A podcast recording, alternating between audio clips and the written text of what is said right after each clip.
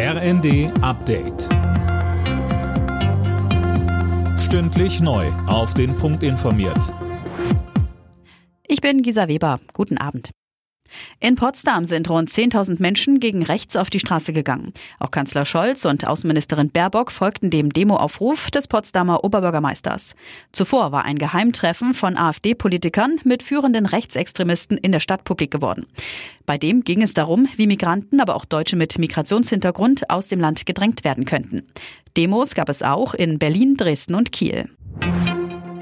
Dänemark hat einen neuen König. Nachdem Margrethe II. abgedankt hat, ist ihr Sohn Frederik zum Nachfolger ausgerufen worden.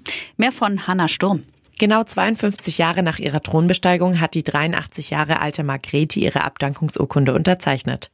Völlig überraschend hatte die im Volk extrem beliebte Monarchin in ihrer Neujahrsansprache ihren Verzicht auf die Krone angekündigt. Die große Mehrheit der Dänen ist aber auch davon überzeugt, dass der 55-jährige Frederik einen guten König abgeben wird. Zehntausende Menschen haben den Thronwechsel in Kopenhagen verfolgt und die Straße in ein rot-weißes Fahnenmeer verwandelt.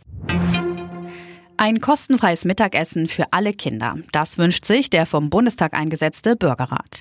Er hat nach mehreren Beratungsrunden seine Empfehlungen für die Politik zum Thema Ernährung vorgelegt. Auch für ein verpflichtendes Label für Lebensmittel spricht sich der Bürgerrat aus. Das soll die Bereiche Klima, Tierwohl und Gesundheit berücksichtigen. Außerdem sollten Supermärkte dazu verpflichtet werden, genießbare Lebensmittel weiterzugeben. Im ersten Sonntagsspiel der Fußball-Bundesliga haben sich Bochum und Bremen mit 1 zu 1 getrennt. Werder kam dabei erst in der Nachspielzeit zum Ausgleich. Die Tabellenkonstellation bleibt somit unverändert. Bremen und Bochum stehen punktgleich auf den Plätzen 13 und 14. Alle Nachrichten auf rnd.de